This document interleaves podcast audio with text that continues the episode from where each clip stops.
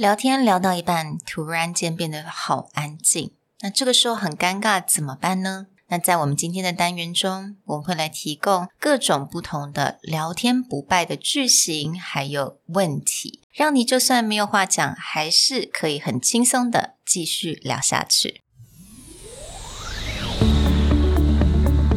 Hello，欢迎来到 Executive Plus 主管双语沟通力的 Podcast。我们希望带给大家最实用的沟通工具，包括了成功人士对全球市场的分享、职场英语的技能。跨文化沟通技巧与其他能帮助您成为出色领导者的工具。Hi, I'm Sherry, founder of Executive Plus. As a language trainer and certified coach, I've trained hundreds of managers from Fortune 500 companies such as Dior, Google, Deloitte, and Yahoo. And I'm Nick, Director of Communication Strategy at Presentality. I've helped startups raise millions of US dollars in funding and train the executives of publicly listed companies to present on the global stage.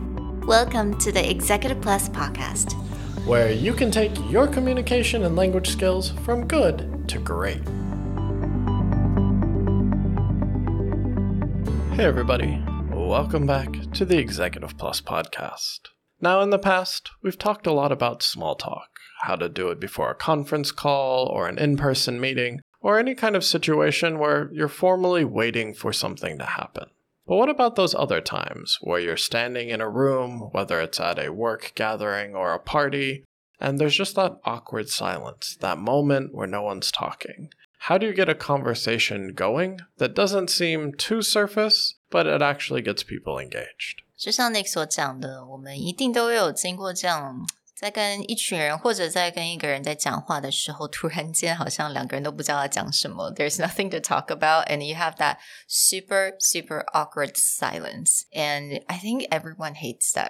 Yeah, it's a really weird moment, and everyone can just picture like in a movie setting where there's like some awkward blind date, and they're just sitting there drinking their water or wine, and they like, have nothing to I'm say to each other. I'm going to hydrate now. Yeah. Yeah，所以今天我们针对这种状况，我们想给大家一些建议、一些 framework 跟一些主题或者一些小技巧，让大家真的碰到这种状况，或者是你可能没有话讲的时候，你还是可以继续的聊下去。In the past, we've given you topics that you should really steer away from. Things like money, religion, politics, anything that might be a bit controversial. Well, what are the safe topics? Now, a lot of people talk about, oh, safe topics are things like current events and weather and news. And this can be true, but not everyone cares about sports. Not everyone really wants to have a discussion about the clouds in the sky. So, what can you talk about? Well, there's a really fun acronym that Sherry found online, and it makes a lot of sense. So, the acronym is F O R D, Ford. F, family. O, occupation, R, recreation, and D, dreams. And a lot of people may think that these seem a bit personal, especially the last one, dreams. But I was reading something else recently, and someone brought up an interesting idea. He says that it's not that introverts really don't like talking in general. It's they don't care for small talk. They actually don't want to talk about the weather or news or perhaps like people that they don't know very well. They don't want to hear gossip about that. They actually want to know more about the other person. Like that's an engaging topic. And so what Ford gives you is an opportunity to better understand someone by hitting these key topics. Now, not everyone wants to talk about their family, but you can cycle through them to figure out what has someone open up which is actually quite key to our next point, which is when having a discussion about these topics, the way that you ask questions will also guide the conversation. Exactly，我们这一个部分呢，其实在很早之前我们的一个 episode 我们就有提到。那这个是我们之前在讲 negotiation，Chris Voss 就有讲到一个很重要的重点，就是当你要在做 negotiation 的时候，你一定要试着问 the open-ended question。那所谓 open-ended question 就是 the WH question 跟 how question。那 close-ended question 也就是我们的 do you like、did you like、are you，就是让人家直接就可以回答 yes 跟 no。那为什么我们在聊天的时候最好不要问这种 close-ended question？因为有可能他就会跟你讲 yes 跟 no，然后就没了，right？It just right. close the conversation completely. Let's take a look at how to handle open ended questions along with our Ford safe topics. So let's start with something a little less personal, but something that most people can talk about, like occupation. Now, of course, your first question would just be like, oh, so what do you do? Yeah. And someone may just respond with a very basic answer, like, oh, I'm a consultant. Yeah. Now, if I stayed with a close ended question, I'd be like, do you like it? Yeah. Right? So th- this is where you end up with that very close ended question. Yeah. But if I switched around to this more open ended style and I said, oh, so what do you do? I'm a consultant. Oh, what's your favorite thing about being a consultant?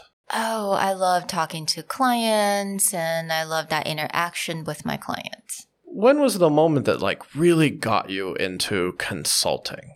Oh, it must have been about 10 years ago when I was teaching a group class and I just really enjoyed that atmosphere. So, in a moment, I just decided that this is what I want to do forever. So, as you can see there, of course, we're role playing this, so you may think that we're staging it. But the reality is, when you go after these close ended Yeah. questions, you're going to get a close ended answer. And unless the person's very chatty, they're not going to expand on their answer. But when you start to ask questions that it doesn't seem very personal, but typically the answer will start to tell you a bit about them, like, what's your favorite thing? Yeah. Or what's the moment that got you into Yeah. this? then people actually reflect on it a bit. Mm, But one of the keys that you have to do is if you ask an open ended question, don't expect like a turnaround one second answer Sometimes people need to reflect, but when they have the time to reflect, the type of answer that you'll get back is usually really worth listening to. Yeah，我觉得这边很重要一点，刚刚 Nick 有稍微提到，就是通常我们可以说，很多人是内向的跟外向的人，我们一个 introverts and extroverts。那大部分人会觉得，诶，内向的人就是不太想讲话，他比较害羞，it's shy，他不是很喜欢讲话，他不喜欢聊天。那其实 that's definitely not true， 因为其实内向的人他们。喜欢聊的是比较有深度的东西，他喜欢能够了解，诶，跟这个人能够做一个连接，所以我觉得这些 open-ended question，它跟不同的人都能够聊天。那这个聊天的内容，它也是比较有深度，而且比较有价值。Like what Nick said,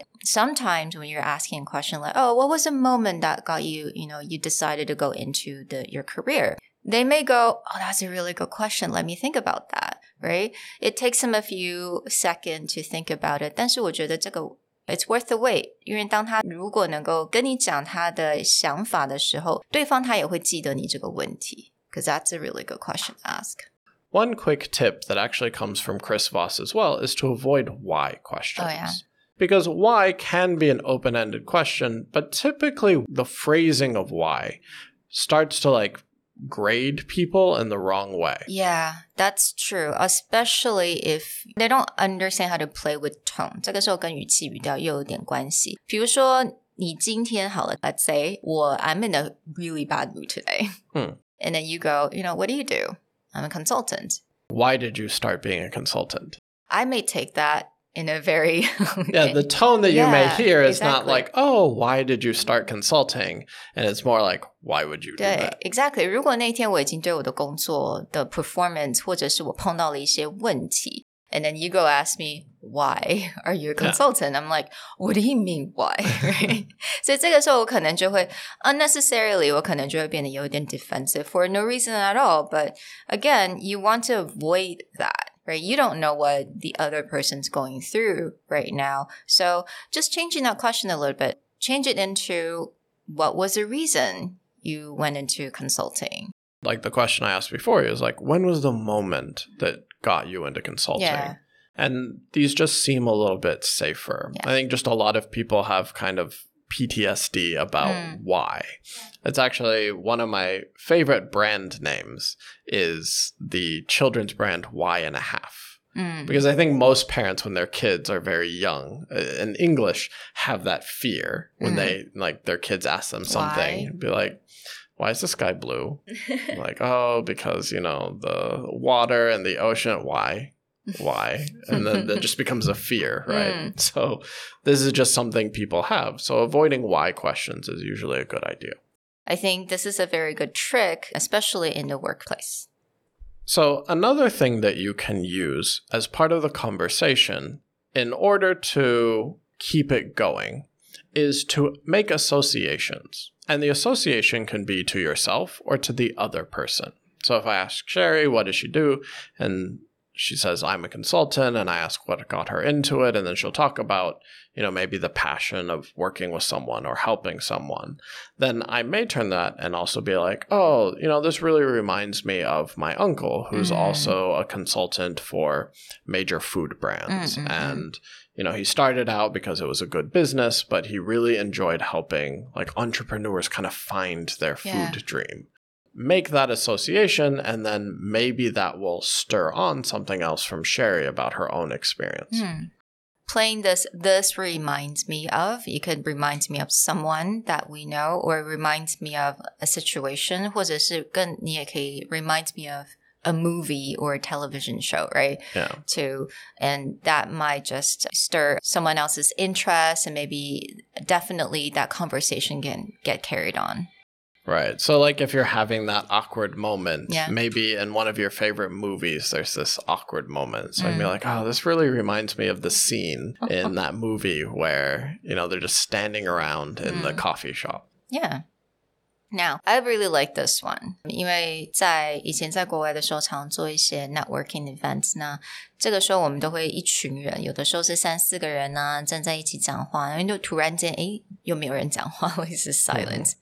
one really good trick and one really good question。如果你今天你本身是一个新的人，那其他人可能都比较熟悉对方，他们都是认识的。This is what you can ask. You can say, "So, how did you guys know one another?" That's always a really good question to ask because they can start talking about their stories. Right. Or if you've been invited to a party or a gathering by a specific host, you can always ask, is like, oh, how do you know the yeah, host? Yeah. Or how do you know the organizer of this event? Weddings, that'll also. Yes, I thought about yeah, that. A lot of people will be like, oh, do you know the bride or the groom? Or how do you know? Mm, mm, right. Mm. Yeah. 在台湾好像比较 不太需要问这个，因为我们会分边坐。Oh yeah, because you guys are already there, right? I mean, sometimes they'll put like old work friends yeah. or new work friends or something like that, but in general, yeah, you always know at least at minimum which side you're on. Yeah. Right? Exactly. 那说到我们刚刚有提到 dreams, right? Remember like part of our topics that we talked about dreams, the D as mm-hmm. in dreams. Um, I think something that we could and again, I think this is something we can ask someone that we know, or maybe someone just we don't really know really well. You can always ask, Oh, what's any exciting plans this year?